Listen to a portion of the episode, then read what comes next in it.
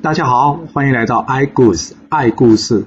我喜欢听故事，希望故事能带给你想象力、思考力、判断力以及创造力。让我们一起来听故事喽。上次说到呢，十绝阵以及九曲黄河阵被破，姜子牙这边呢，当然就是士气大振了。于是姜子牙冲了出去，叫阵文太师。文太师这边呢，则是汉之仙出战。汉之仙呢，放出黑风，但没想到呢，慈航道人手上还有这个定风珠。这定风珠一出呢，汉之仙的这个黑风呢，完全起不了作用。姜子一看，好机会，抛出他的打神鞭。啪的一声，正中这个汉之仙的头部。这汉之仙呢，也就意识和灵魂前往封神台去了。哪吒在旁见机呢，也杀了出来。彩云仙子呢，出来接战。不过由于彩云仙子的戳木珠已毁，没有法宝，哪里是哪吒的对手？没多久就被哪吒给杀了。另外，黄飞虎呢，骑着他五色神牛冲了出去，将张杰刺于马下。这文太师见连续折损三将呢，于是赶紧退回阵中。这姜子牙他们呢，大胜而回。回去之后呢，慈航道人的任务已经完成，于是向姜子牙拜别了。当天晚上，姜子牙呢，再来接应。这文太师可不是简单的人物啊，他感觉到不对劲了，于是中眼大开，看见了西岐有杀气过来。文太师知道，嗯。原来姜子牙要来接应啊，于是呢，吩咐下属准备妥当。到了晚上呢，姜子牙果然来接应了。左边是金吒，右边是木吒，还有龙须虎在前，发出乱石来跟文太师交战。这文太师呢，就与这些人混战成一团。这时候姜子牙看准机会，祭出他打神鞭。这文太师呢，冷不防的躲不过，被打中了左肩，差点跌下这莫麒麟了。姜子牙呢，来接阵的人非常的多。左边呢有黄飞虎父子，他们呢站出了邓忠与陶龙，这黄天化神勇呢当场杀死了陶龙。而右边呢则派出了南宫氏与这星环决战。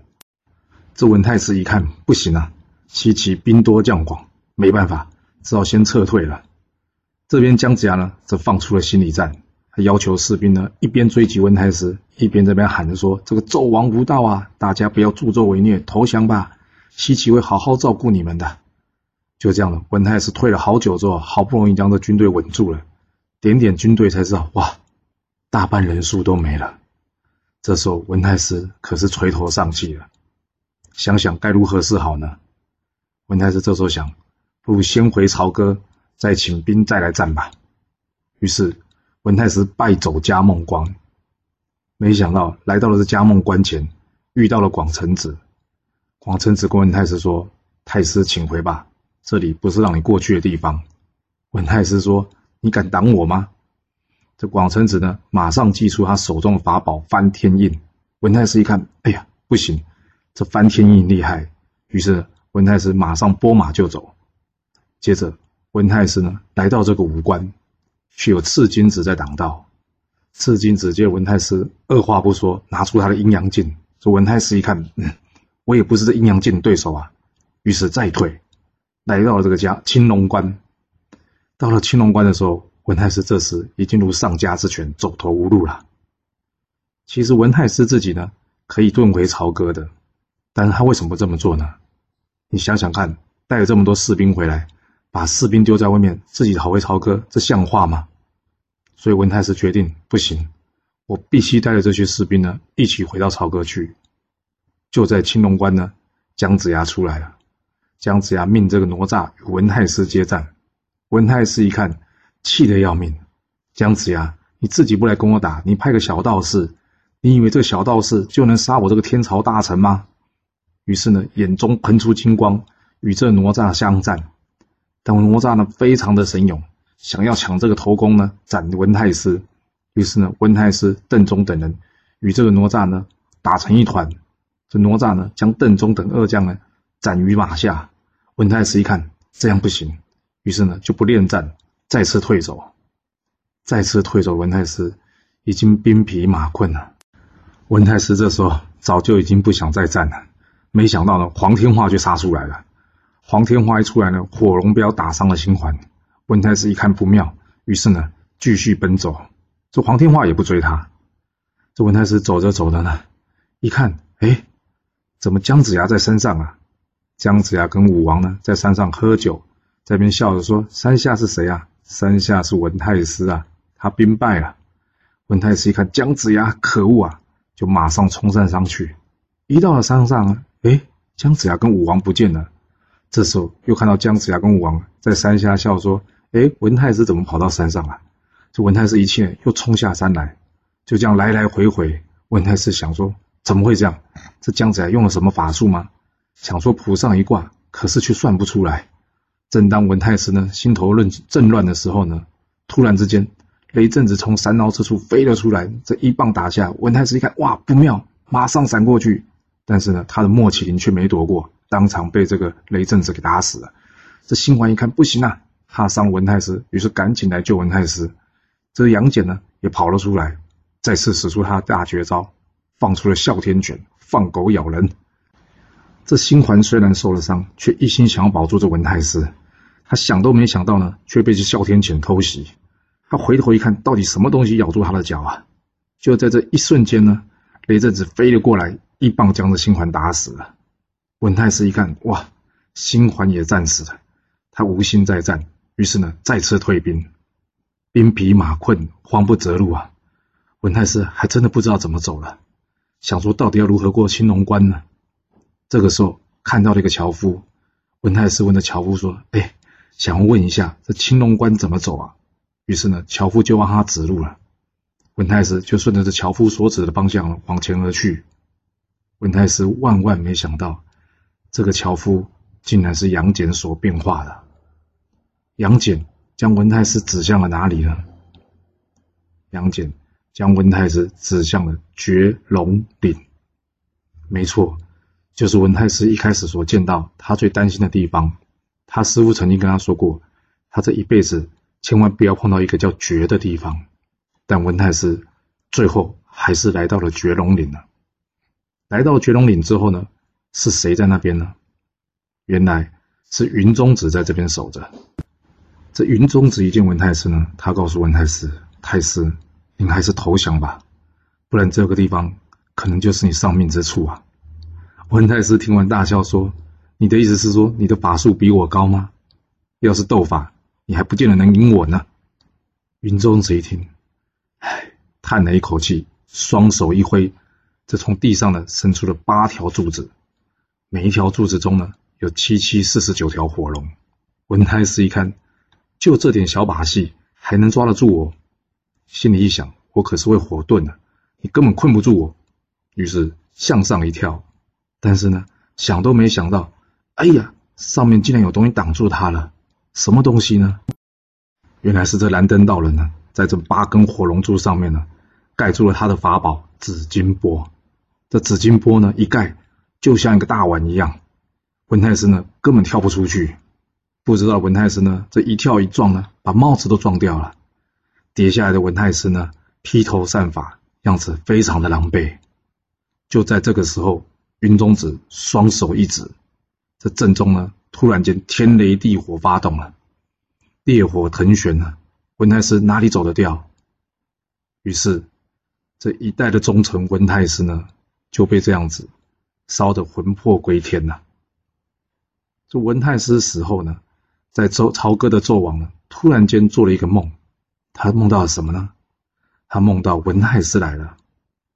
文太师亲自到纣王身边跟他说：“大王，我已经战死了，我希望你呢能够勤修仁政，求贤辅国，赶快远离酒色跟小人吧，这样商朝或许还有救啊。”我只能说到这里了，大王。要是我再跟您多说，我恐怕无法去封神台了。说完，文太师便离开，而这纣王呢，便从梦中惊醒了。这纣王从梦中惊醒后呢，样子非常的难看。妲己一看，哎呦，大王你怎么了？纣王说：“我刚刚梦到文太师死掉了。”妲己说：“哎呀，你一定是太想他了，没事没事的。”纣王说：“好怪，不对啊。”妲己说：“没关系啊。”找人去探探看，别想太多。这个纣王呢，心想，或许真的是这样吧，日有所思，夜有所梦。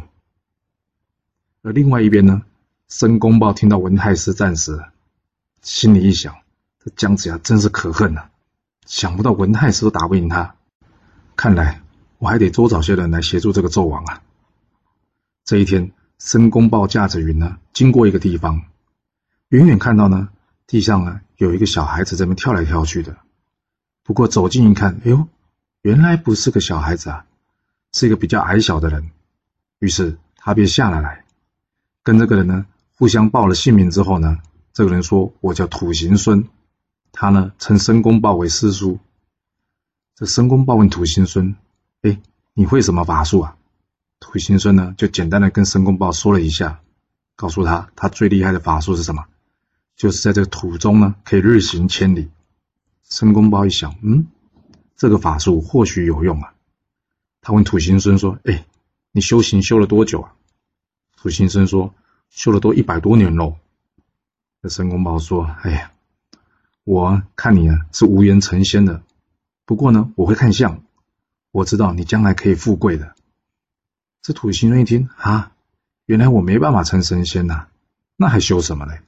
但是可以变成有钱人，那也不错啊。申公豹说：“你赶快去这三山关找这个邓九公吧，我呢写个推荐信给你。”土行孙说：“好，那我就听师叔的话，我去这个三山关找这个邓九公吧。”离开之前呢，申公豹说：“对对对，你有没有什么法宝啊？”土行孙说：“我没有法宝啊，不过我师父巨留孙有，还有一个捆仙绳。那不然我跟他讲一下，借了之后我下去找这个三山关的邓九公吧。”申公豹说：“哎呀，哪有那么麻烦？”既然是你师父东西，就先借了吧，以后再还。土行孙想到，嗯，好吧。于是呢，他便拿了这个巨留孙的捆仙绳呢，就离开了。这纣王啊，才正准备派人去打听文太师的消息，没想到呢，却有士兵从绝龙岭逃回来报告韩龙。而这韩龙呢，听到这个消息呢，吓了一大跳，赶紧呢报告朝歌，说文太师已经战死了。纣王听了之后，非常的难过。没想到这个梦竟然是真的，难过虽难过，但是更多的是愤怒。纣王决定了，派兵再去讨伐这个西岐，但要派谁呢？大臣建议由邓九公出战吧。纣王一想，好，邓九公善战之人，就派他出去吧。邓九公收到命令之后呢，决定出兵西岐。就在出发之前呢。突然间，土行孙到了。土行孙告诉邓九公：“我是申公豹介绍的。”这邓九公一看，这土行孙样子跟个孩子一样，他能上阵作战吗？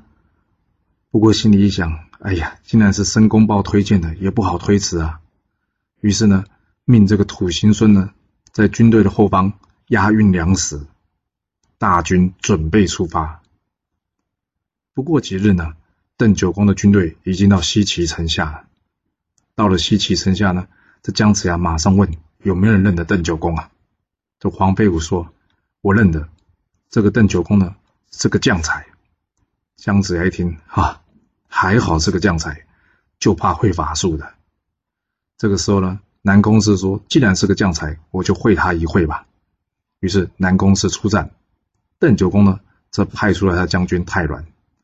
由于南宫氏呢跟这个西岐的将军呢之前呢赢了这个商朝非常多场，所以南宫氏难免有些轻敌。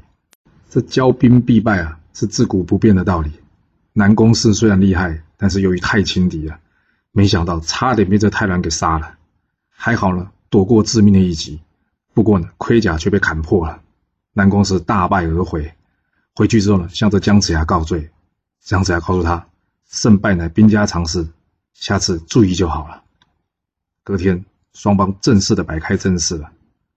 邓九公一看，哇，西岐军队非常的整齐啊，怪不得之前的来打的人全都是败了。千万别小看他们了，这姜子牙可不是像人家说的，只是个钓鱼算命的老头呢。双方互相校正，其实这个校正的内容啊，大致上都是一样的。简单来说，就是我是正义的一方，你赶快投降吧。那我们前面有说过，姜子牙口才很好，所以邓九公哪里讲得赢他呢？讲不赢就发怒了，于是邓九公就冲了出去，这黄飞虎呢迎了上来，双方呢就站了起来。这哪吒一看，哎呀，这邓九公厉害呀，跟黄飞虎久战不下。于是哪吒呢出去协助。邓九公之子一看，哎呦，有人来助，于是邓九公之子邓秀呢也出战。这黄天化骑着玉麒麟出来接战，这太鸾呢则是跟武吉接战。这哪吒呢来帮助这黄飞虎，他取出了这乾坤圈，用力一挥呢，邓九公不知是法器呢，一时之间没有躲过，当场打中了左肩，差点落下马来。于是邓九公败退回营。这邓九公的女儿邓婵玉看，哇，爸爸受了这么重的伤，于是非常的难过。他说：“爸爸，让我出去吧。”邓九公说：“小心呐。”他们兵多将广，这个邓婵玉说：“你放心吧，我自有分寸的。”于是邓婵玉便出去叫阵了。姜子牙一听啊，女将军，难免就担心了起来。黄飞虎觉得，嗯，军师为什么听到女将军会这么担心呢？这姜子牙告诉黄飞虎，通常呢，女将军或是头陀，就是出家人，还有道士，他们都是会有法术的。要是呢，你不知道还有什么能耐，就出去，通常都会吃亏的。在旁的哪吒就说：“师叔，你别担心吧，不然这样，我先会他一会。”姜子牙心想也好，于是就派着哪吒出去了。这双方互报姓名呢，这哪吒就先说话了：“哎，我不跟女生打的，你回去吧。”邓婵玉听：“你就是哪吒？”哪吒说：“是啊，刚才不是跟你讲了我的名字吗？”邓婵玉气：“就是你打伤我父亲的。”心里想，先下手为强，于是呢，出手攻击哪吒。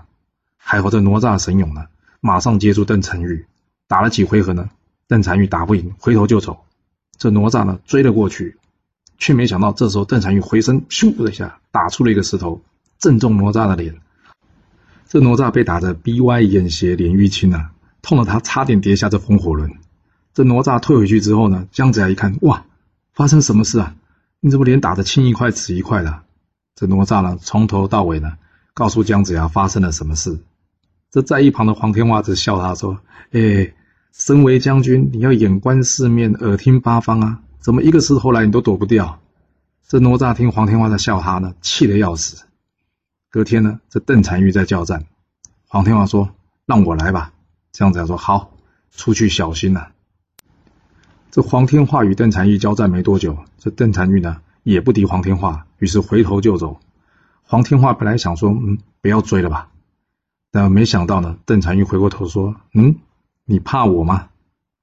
这黄天化心里一想，嘿，人家都这样讲了，我不去追他行吗？要是被哪吒知道了，不是被他笑死？于是呢，只好去追了。明明知道呢，邓婵玉会丢飞石，没想到呢，邓婵玉回身打了一石呢。这黄天化呢，还是躲不过，一样鼻歪眼斜，脸淤青。回去之后呢，见了姜子牙，姜子牙一看，怎么你也搞成这个样子啊？这黄天化说：“哎，他的石头厉害啊！”在旁的哪吒看了呢，这捧腹大笑说：“身为将军呢，要眼观四面，耳听八方啊，一个石头来都躲不掉吗？”这天化一听呢，非常的生气啊，说：“你太可恶了，你竟然拿我的话来笑我！”姜子牙说：“你们两个够了，都是为国办事，不要在这边闹。”于是呢，把两个人叫了下去。姜子牙一想，都是发石头，那派龙须虎可能有胜算。于是呢，便派出这龙须虎。龙须虎出战的邓婵玉呢，摆出了他的双手。邓婵玉想说：“奇怪，为什么把双手放在前面呢？”不一会呢，啪啪啪啪啪，一堆石头全部飞出来了。邓婵玉一看说：“哇，这是妖怪啊！”龙须虎说：“你这是没礼貌！我是姜子牙徒弟，哎，哪里是什么妖怪呢？”这邓婵玉看到这石头实在太多了，于是呢回头就走。龙须虎呢不知道，也跑来追。这邓婵玉呢回头呢再打出一个石头，正中这个龙须虎。这龙须虎呢没有被打得鼻歪眼斜，不过呢脖子却打了歪了一边。这时候邓婵玉再一个石头呢打中龙须虎的脚，龙须虎痛的呢站得不稳，倒在地上。邓婵玉一看好机会。于是骑着马快速冲过来，一刀呢将这龙须虎的头要砍下来。就在这个时候，杨戬冲了出来，救了龙须虎。这个杨邓婵玉呢，再拿出石头呢，击中了杨戬的脸部。没想到呢，杨戬异常的神勇啊，打到虽然很痛，却完全不避，继续来追着邓婵玉。邓婵玉再发一石，还是在打中杨戬。杨戬超痛啊，但是怎么样，他还是没放弃追击。这邓俊想说：“哇，这人是不怕痛啊！”于是吓得赶快要逃。就在要逃的时候呢，杨戬再次施展出他的大绝招，没错，就是放狗咬人。他放出了哮天犬，咬伤这邓婵玉。于是邓婵玉败退而回。这邓九公呢，最喜欢的就是这个女儿了。一看，哎呀，女儿怎么受伤了？好难过。刚巧这个时候呢，土行孙压粮到了，看到邓婵玉还有邓九公都受伤了，他告诉他们：“哎，我身上有药，敷一敷就好了。”于是呢，邓九公呢，谢过这个土行孙，拿这个药一敷，哎呀，真是有效，马上伤口就好了。当天晚上呢，这邓九公就请这个土行孙吃饭。土行孙呢，稍微问了一下邓九公到底战况如何啊？邓九公告诉他们：“哎呀，一开始战事不利啊。”土行孙听完之后就笑着说：“哎，这么简单，要是派我去，早就能赢了。”邓九公心里想：“嗯，这个人虽然看起来像小孩，但是申公豹不会无缘无故推荐一个没有用的人来啊，看来是有些本领的。”于是他告诉土行孙说：“好啊，要不这样。”明天派你出战，土行孙说：“好，太好了。”隔天，土行孙出战了，他这边叫阵，那哪吒呢便出来一看，哎，奇怪，有人叫阵，却没看到人呢。你要知道，哪吒是踩着风火轮飞在天上的，因为土行孙呢长得比较矮小，这哪吒呢看着前面没看到面前，所以根本不知道脚下还有人。那土行孙跟哪吒说：“你看哪边，在下面。”哪吒低头一看，哎，来个小孩，在跟你打吗？哎，土行孙说：“那不跟我打，那是谁叫阵啊？”哪吒听完之后哈哈大笑说：“邓九公真的是没有人呢，派你一个这么小的来跟我打。”土行孙说：“打过才知道。”于是两个便打了起来，但一个呢太高，一个太矮，两个人打不到对方。接下来土行孙跟哪吒说：“哎，这样不行啊，我打不到你，你也打不到我，不能这样。”你下你的风火轮，我们来打打看。哪吒心里想：我就算下风火轮，你也打不赢我啊。于是便下了地来，与土行孙打了起来。但没想到呢，土行孙呢速度极快，又能装地。这哪吒呢看一下，哎，一下子没看到他，反而呢被土行孙的冰铁棍呢打了好几棒。最后呢，还被土行孙用捆仙绳给捆了，绑回营中。邓九公听了好开心啊，将哪吒给收押。隔日，土行孙再次叫战。姜子牙呢，则是派出了黄天化。没想到黄天化命运呢，真的是跟哪吒一模一样，难兄难弟，也被土行孙给绑了起来。这土行孙连抓了两将，邓九公非常开心。当天晚上呢，就宴请土行孙。不过呢，酒一喝多呢，就会乱说话。邓九公也不例外。他喝多了酒呢，跟土行孙说：“哎呀，要是可以抓到姜子牙或是周武王，把这个战事结束了。”我呢，就把我女儿嫁给你。土行孙一听，哇，你要把你女儿嫁给我啊？开心的当天晚上睡不着觉啊。隔天出去呢，土行孙再次叫阵了，他指明要姜子牙出战。就众人一看啊，小朋友，一看呢，觉得好好笑哦。这姜子牙呢，这出去作战，但是土行孙呢，眼明手快，一见姜子牙出来呢，马上抛出来捆仙绳。将这个姜子牙呢给捆了下来，还好众将来救呢，才不至于被土行孙给拖回营去。在旁杨戬呢，用他的第三只眼仔细一看，奇怪，宝物抛出来的时候金光一现，并不像是邪恶之物啊，心里总觉得有些不太对劲的地方。这大家把姜子牙救回去之后呢，当然是赶快帮他解开绳子啊，但没想到呢，怎么扯都扯不开，于是拿刀来割，但是却越割越紧。痛得姜子牙哇哇大叫，姜子牙实在受不了了。不过还好，这时候呢，有一个白鹤童子过来，说奉元始天尊的命令呢，送上一个符咒来。符咒一贴到这绳子呢，这绳子马上就松掉了。哎，姜子牙叹了一口气，再三谢谢他的师尊啊。在旁杨子杨戬呢，告诉姜子牙，刚才看了那个绳索好像是捆仙绳诶。姜子牙说：“不可能吧？”捆仙绳是巨留孙呢，巨留孙不会害我啊！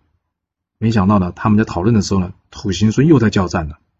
杨戬告诉姜子牙：“不然这样，我去会他一会，仔细看一看，到底是什么东西。”于是杨戬出战。杨戬打开他的第三只眼，仔细一看，没错，真的就是捆仙绳哎！这土行孙呢，祭出了这捆仙绳，绑住了杨戬，拉回到营门口。没想到呢，竟然变成一个巨大的石头。他一看，嗯，怎么回事？刚明明不是绑着人吗？把绳一解开呢，没想到呢，石头变回杨戬。土行孙一看，哎，怎么又变回成杨戬了？于是呢，再次与杨戬来大战。杨戬这时候呢，又放出他的哮天犬。土行孙一看，哎，不公平呢，两个打一个。于是呢，钻地而逃。杨戬看到这里，吓了一大跳。杨戬到底在怕什么呢？杨戬回去之后，告诉姜子牙说：“土行孙会钻地啊。假设他晚上钻地而来，抓走了你或者是武王，这样子可不妙啊！我得赶快去找巨流孙师叔，问清楚到底发生什么事了。”这姜子牙则是告诉杨戬：“可是你这一去要多久呢？能马上找到巨流孙吗？还是先守着西岐吧？”杨戬心里想：“嗯，好，我先在这里吧。”这杨戬呢，果然是个优秀的将领，遇到了新的状况，赶紧去思考新的应对方式。没错，正当杨戬担心土行孙会来劫营，没想到呢，土行孙还真有此意呢。土行孙回去跟这个邓九公说早上的战事，邓九公听了杨戬抓了又跑了，跟他说没关系的。土行孙则是告诉这邓九公说：“我今天晚上要进西岐城杀了吴王或是姜子牙。”邓九公一听，那你要怎么进西岐城呢？土行孙说：“我会遁地啊！”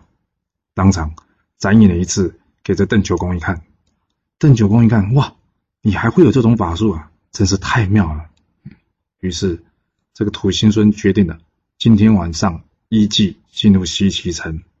要是能杀了武王或是姜子牙，这场战事就真的可以结束了。土行孙进了西岐城，会发生什么事呢？姜子牙与武王难道真的会被土行孙所杀吗？这故事会如何发展呢？我们要下次才能跟各位说喽。谢谢你来听我说故事，我们下次再见喽。